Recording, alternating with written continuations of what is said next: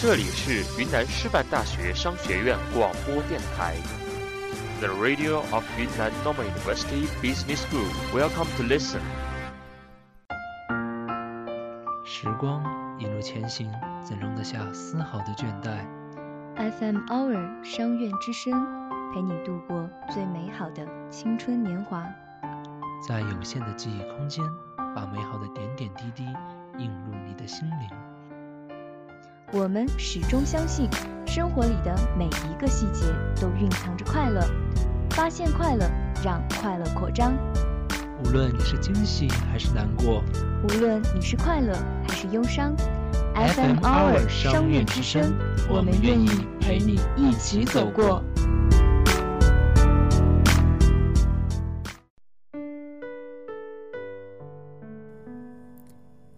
时间过得飞快。眨眼一瞬，却已一年。而那些打马而过的旧时光，却总叫人怀念。多少次想在梦中找寻那些旧时光，却怎么也拼凑不起记忆的碎片。那就和我一起牵时光之手，与星空相约，让时光机。带我们穿越时空隧道，找寻昔日记忆。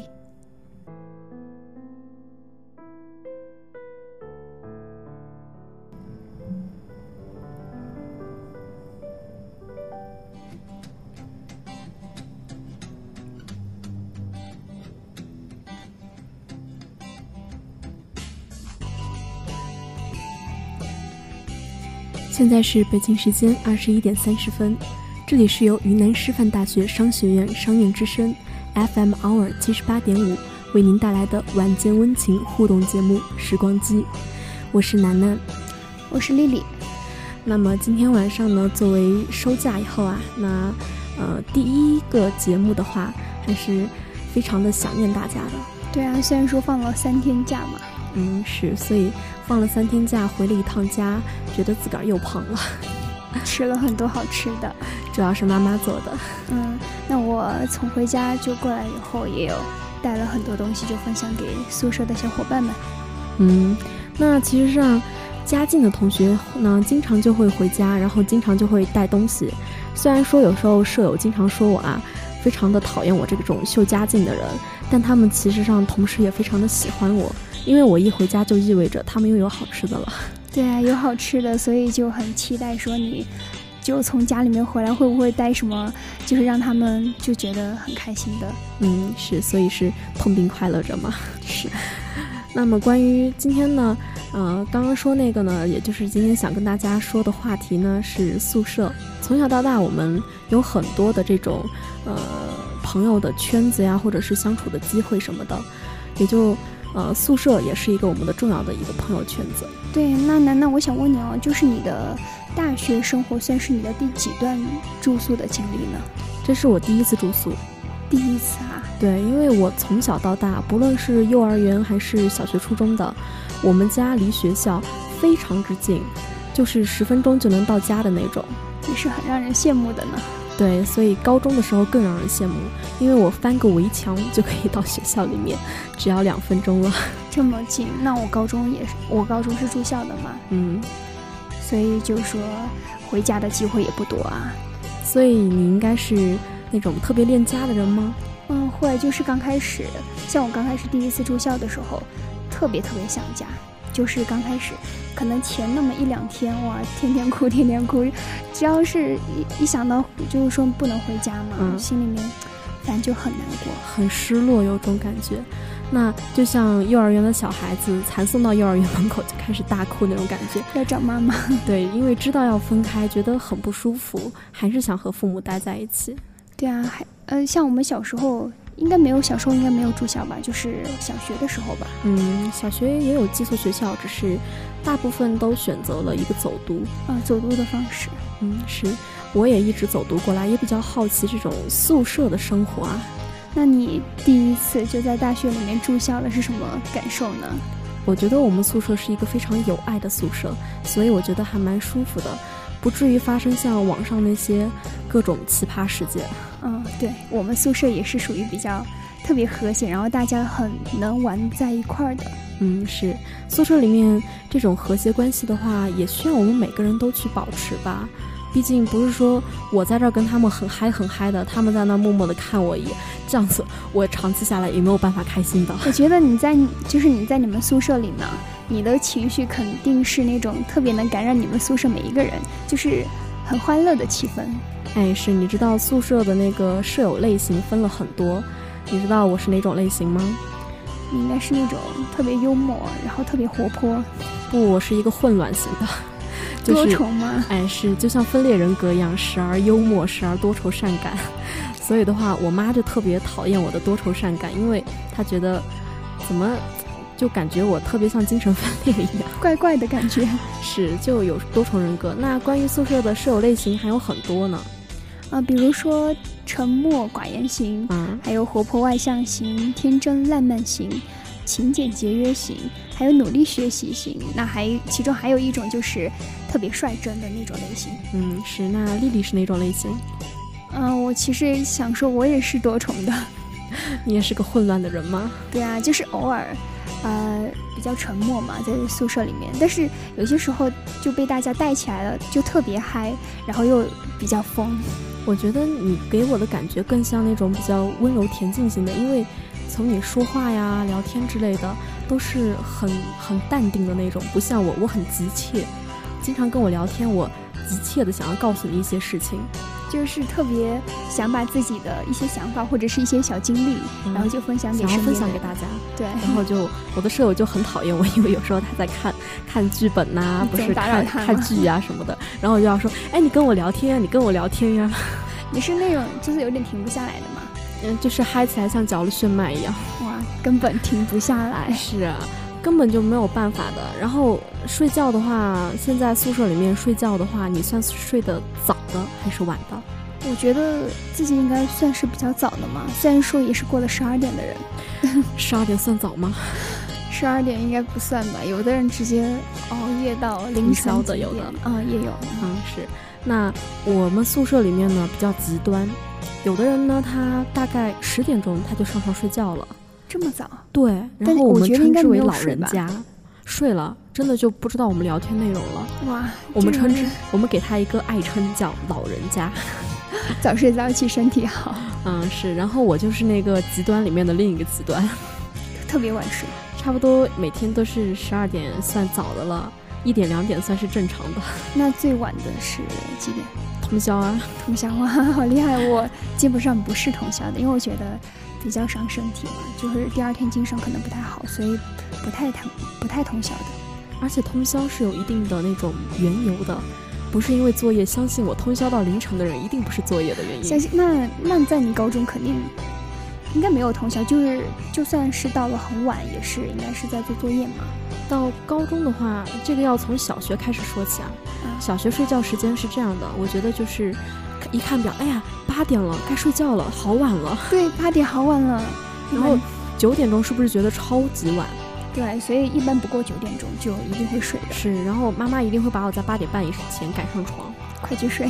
然后我会恋恋不舍地扒着我家电视机。哦，就是你回到家以后还是会去看一下电视，然后才会去睡。我很淘气的。因为我很淘气，然后作业的话，基本上在学校就做完了。像我这样学霸，对不对？哎，学霸型的就是这样的。嗯，对。其实上，嗯，到了初中以后，这个情况就又要改变了。嗯，我觉得初中应该是十点吧。十点钟的话，算是一个普遍正常的吧。如果有的学校，呃，课业比较繁重的话，可能到十一点就差不多了。初中生。嗯，对，初中。嗯，高中的话就记忆犹新啊。高中啊，都。现在回想起来，都是不到十二点几乎不睡觉的，因为不停的在写作业嘛。十二点算是一个非常非常之早的时间段了，能在十二点以前把那堆试卷做完，简直觉得哇，我今天好厉害，好想奖自己两颗棒棒糖。又是学霸型的吗？我不是学霸型，只是因为就是因为成绩不好啊，才会觉得哇，做完这些东西感觉成就感好好啊。哎，对，有这种嗯。嗯。然然后我做作业有个很奇怪的方法，我会把我所有没做过的作业放在一边，然后做完一份又放在另一边，这样子你看着没做完的那个慢慢的少下去，然后做完的慢慢的多起来，很呃那个感觉是开心呃是是是很，开心。嗯但是这样子呢，呃，就作业很多。我你也听到了，我是用摞来形容那摞作业，基本上是一两点睡觉的节奏。哇，你的就是作息时间会比我晚很多。因为有时候妈妈也很心疼，我说我作业还没做完呢，我妈说睡觉去，作业没做完，大不了你们老师找我谈谈话而已。妈妈好体贴你啊！因为妈妈真的很心疼啊，有时候嗯熬的第二天早上起来起床的时候根本叫不起来。因为其实睡眠时间是很不够的嘛。嗯，是，所以也觉得睡觉是个非常重要的事儿。这样呢，呃，到大学我就觉得，一个好的宿舍也是一个非常重要的事儿。像你们宿舍是怎样的？我们宿舍是一个非常棒的宿舍，就是无论你在什么时候，甚至你中午啊、下午啊睡午觉啊，或者是偷个懒呀、眯一小会儿呀，他们都会非常非常好的就停止聊天，或者是插上耳机看东西，不会再开功放的。哦，就是特别自觉哦，就是很照顾到舍友他的作息嘛。所以的话，这就是我们说的那个处理好宿舍关系方面。我觉得除了包容、尊重与理解以外，还要一点点自我反省。你要知道，有时候己所不欲，勿施于人。你睡觉的时候身边很嘈杂的话，你会非常的暴躁。对，很烦躁的。嗯，所以己所不欲，勿施于人。嗯，推己由人的话，我们也不要去做那些让别人觉得非常不舒服的事情。嗯，那其实我突然想到一个点啊，就是宿舍的卫生情况啊。那嗯你们宿舍是轮就轮着来的，还是说只有一个人？不，我们宿舍都不是。那是什么？而且你知道，宿舍里有的时候会有那种洁癖啊之类的。啊，有有洁癖的人，他特别喜欢，就是哪但是我觉得都受不了。我觉得有洁癖的小伙伴非常好，宿舍很干净。很欢迎。但是，嗯、我们宿舍没有那种特别特别洁癖，就是爱干净，但是不属于洁癖的范畴。我们宿舍的人呢，都是谁看不下去谁打扫。这样啊，我们宿舍就是轮着来，不过有宿舍里面也有就是很勤劳的小伙伴嘛。嗯，就会很主动的做很多吗？嗯，对啊，还有宿舍是分工来，不是说今天谁明天谁，他们是说这个区域谁，那那个区域是谁，这样好分吗？那好分呢，比如说我有我认识一个学长，然后他们宿舍是，呃，一个人管床那边的那个，呃，就是扫整个地板，然后一个人拖整个地板，然后还有一个人是打扫那个洗手台上不是会有水垢吗？嗯，然后刷那个洗手台，然后还有一个人呢，就是帮舍友整理一下桌子呀，或者是床下的鞋子呀，再有一个呢就是打扫呃卫生间。你有没有觉得少了一个人？少了一个嗯，是只有五个人，你知道剩下那个人怎么了吗？倒垃圾，不，他看着他们打扫，他是监督的吗？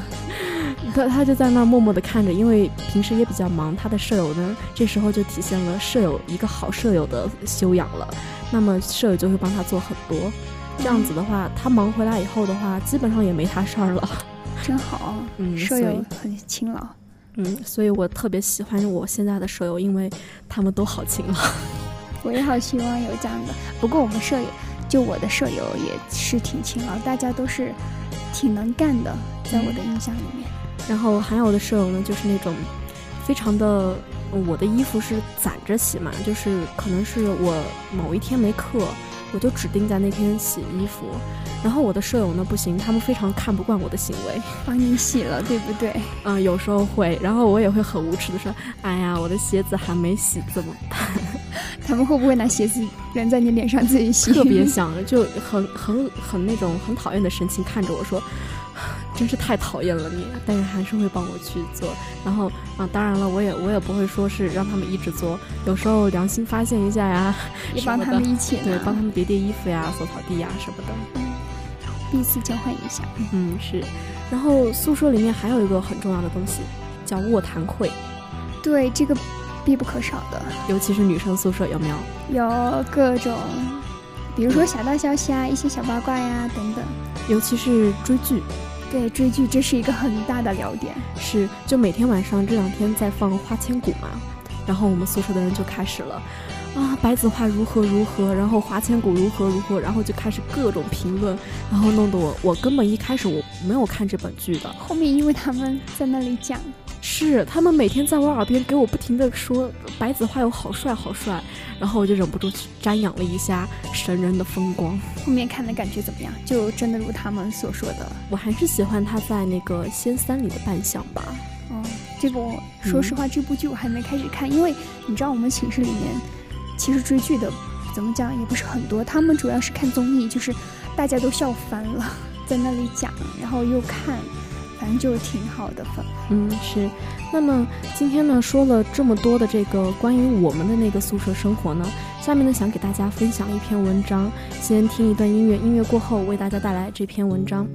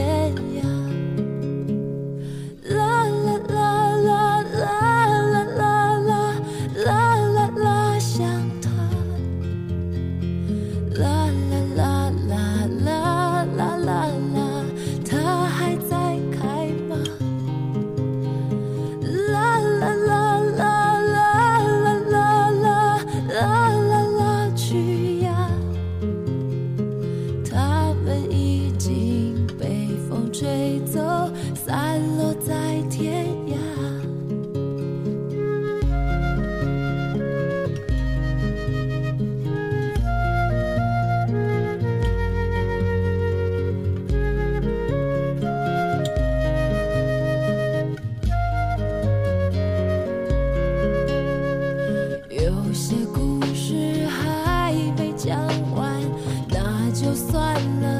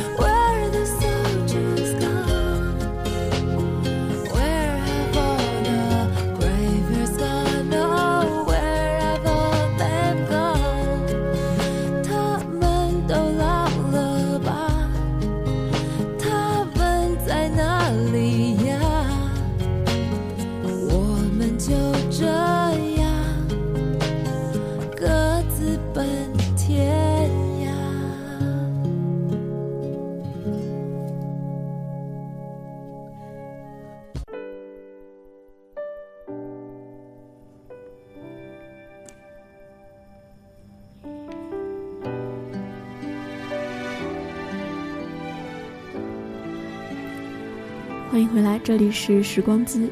那么下面呢，想为大家带来一篇文章，叫做《宿舍那些年》。宿舍是我家，文明礼让靠大家。这句话，在七年前我第一次住宿舍时，就深深的印入了我的脑海。宿舍，确实是我们的家，更是我们在漫漫求学路上的一个贴心而又温暖的港湾，留给我们。无尽的温馨回忆。宿舍里的那些事儿，说不完，道不尽。再优秀的诗人，在表达酸甜苦辣的生活演绎时，也总会觉得词穷，或是言不尽意。在那些逝去和仍在继续的校园生活碎片里，宿舍生活永远占据着大部分的回忆。例如，我们在人生旅途中，家庭生活永远是主旋律。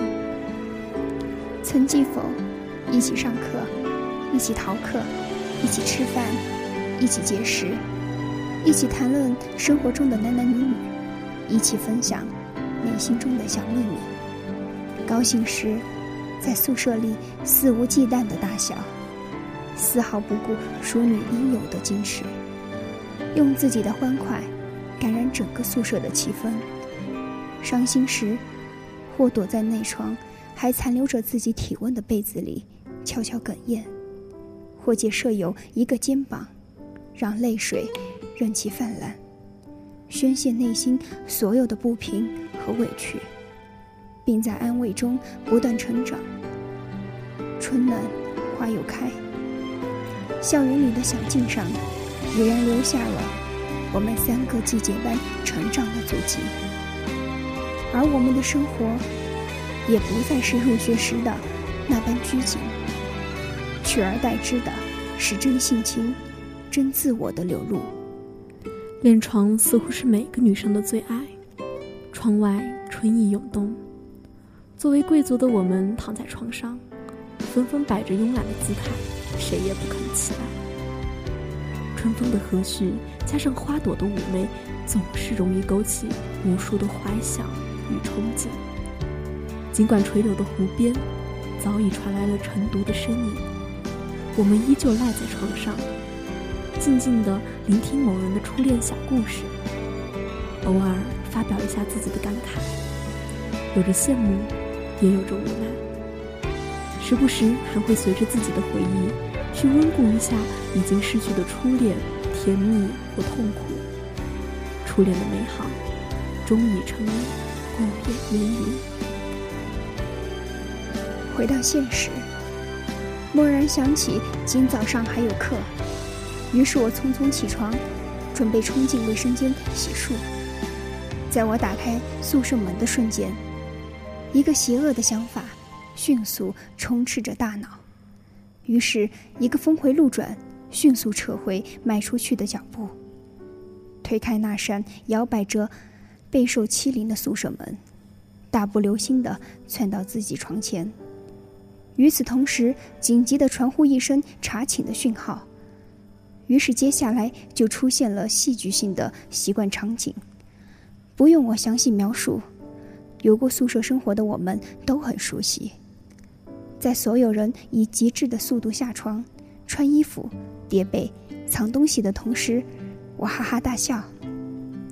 他们瞬间明白了我的恶作剧，蜂拥而上。减肥则是女生宿舍里一个永恒的话题，其方法之多，形式之广，堪比货架上琳琅满目的化妆品。夜色微凉的操场上，有着我们疯狂奔跑的身影，柔和婉转的灯光下，倒映着我们不堪入目的舞姿。琳琅满目的超市里，滑稽的是我们苦苦挣扎的内心。尽管将减肥的口号挂在嘴边。但还是挡不住吃的重重诱惑。曾经的我们不止一次的承诺从明天开始减肥，但是在节食一天后，还是那些最爱的零食面前，将我们的气质说得片甲不留，并且还一次又一次的告诫自己，再也不会这样了。宿舍里的点滴总那么美好，每次回忆都带着微笑。至于那些过去里的不和谐的事情，也在一笑泯恩仇的胸怀下，随着时间烟消云散。生活习惯的不同，脾性的差异，摩擦在所难免。当各自冷静之后，反思过后，友谊却变得更加深刻。一句温暖的问候，几声带着羞脸的歉意，化作了友谊升温的理由，成为了感情的催化剂。漂泊在外的心灵，渴望着家的关怀。异地求学的我们，离不开宿舍的温暖。一间温馨的小屋，几个志同道合的人，一段真诚交织的感情，便组成了我们求学生活中最珍贵的家的回忆。每次毕业离别后，同学们总是带着不舍从宿舍离去，我是最后离开的。在喧嚣落地之后，我仍站在宿舍里，眼角噙着泪。面对这个空荡荡的屋子，心中有说不出的落寞感觉。熟悉的窗台，却没有了我们的忙碌身影，也没有了曾经的欢声笑语。宿舍是我们的家，我们共同呵护它的成长。也共同享受着它带来的温馨。在几多繁华落尽后，甚至是人生的残年里，仍有那么一段美好的宿舍生活记忆，可以伴随我们，让我们痛，并快乐的回忆着。